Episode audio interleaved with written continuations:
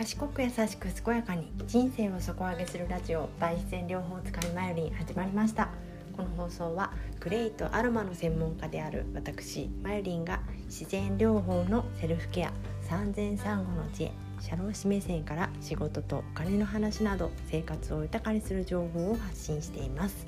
今日は2022年5月26日木曜日です。えー、なんか一粒万倍日と大安が重なってすごく縁起のいい日らしいですよ。ね、今日今滋賀県では結構突発的な雷雨がすごいですけれども皆さんはいかがお過ごしでしょうか、えー、今日はですね最近あのー、産婦人科の出産ラッシュがすごくてですねまあ腰を腰が痛いという方の話をよく聞くので腰を痛めないためのためにできることっていうテーマで話してみたいと思います。えー、まずですね私は20代半ばくらいからですね、えー、腰を痛めたことがありまして椎間板ヘルニアの診断も受けたことがあって左足があの足先がね麻痺したこと麻痺というか感覚がなくなるみたいなねなったこともあって結構あの腰を悪くしたことがあるんですけれどもまあ去年もね去年は本当にやばくてですね座骨神経痛になりましてもう激痛のあまりあの救急車を呼んだこともあるしあの本当に何日間もこう動けない状態が続いたこともあったんですけれどもまあ、人生を変える腰痛の学校という本を読んであと毎日ウォーキングをするようになってあの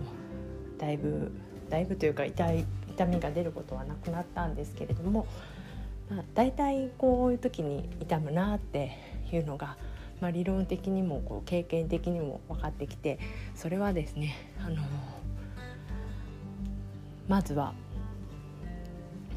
姿勢姿勢というかあのうんまあ、無理のちょっと負荷のかかった姿勢をこう一定時間あの長時間というか長時間じゃなくても全く動けない状態とかだと短い時間でも負荷がかかると思うんですけれどもあの長時間ちょっと無理な姿勢を続けないといけないとかあとあの、まあ、椅子に座りっぱなしであるとかあとは、えーまあ、短い時間でも腰を曲げる状態で作業をするとかその3つが原因になることが多いなって思ってます、え、だからね本当に腰を悪くしないためには腰をこう立てた状態にいつもしておくこととこういつもちょっと動ける状態にしておくことで動ける状態かつちゃんと定期的に動くことっていうのが大事な大事だと思います。で本当に痛めてしまった時はどうしたらいいかっていうと、まあ、痛みが激痛の時はやっぱり動くのは良くなくって激痛が収まったら少しずつ動く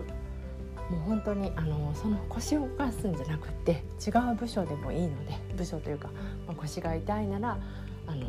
肩だったら大丈夫とかねもう全然違う部位でいいので動かすっていうことがとっても有効かなと思います。私の一番びっくりした経験ではですねあの腰がすごい痛い時にでもどうしてもこう行かなければいけない場所があってで自転車に乗ったんですよもう無理して最初は無理して乗ったんですけどその目的地に着く頃にはですね腰の痛みはさっぱりなくなっていたっていうね本当に不思議なんだけど体って本当にすごいつながってるなっていうところが実感としてね分かりました。だから今ねテレワークとか、あのまあ、コロナでなかなか移動する機会がなくなっている人も多いと思いますけれども、ね、現代病ってなっていくんじゃないかなと思います。この歩かない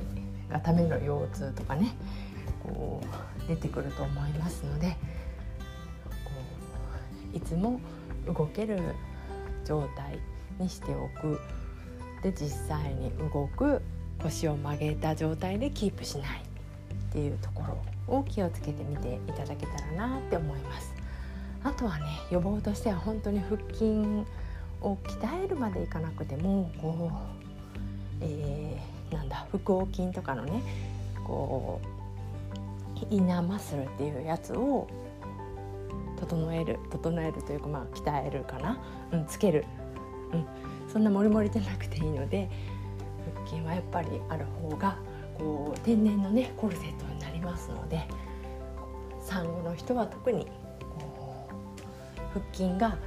全くない状態だと思って深呼吸から始めてお腹の周りのインナーマッスルを鍛えてで骨盤底筋とかその辺りも作っていってもうリボーンですよ。もう生まれ変わったと思ってね体なんていうか生まれ変わってるけど体自体はもう大きいからちゃんと支えるものを作らないと赤ちゃんみたいにねちっちゃい状態ではないのでね。だから丁寧に丁寧にこう毎日を過ごしてお腹周りのねトラブルがないようにしていただけたらなって思います。私今ちょっとはは言ってると思いますけど、えー、毎日ウォーキングしてるんですけど今日はですねこう雨が降ってきたので階段ウォーキングをしています。これ結構ねあの冬とか重宝してるんですけどまあ、うちは2階建てなので階段も1階から2階しかないんですけど1階から2階の階段を行ったり来たりでちょっと廊下とか部屋とかもたまに入れつつですね。であのポッドキャストを聞いたりあのオーディオブックを聞いたりそういう耳だけでできるようなことをしながら、えー、階段ウォーキングしてますね。まあ、自分家の階段なんでそんなに歩いててもこうつまずいたりとか危ないとかもないので何かしながらっていうのもできるのでね、えー、ウォーキングのウォーキングに天気が悪い時とかなんかにねおすすめですのでよかったら試してみてください。それでは今日は腰痛の原因と対策についてお話ししてみました。何かの参考になれば幸いです。それではまた。さようなら。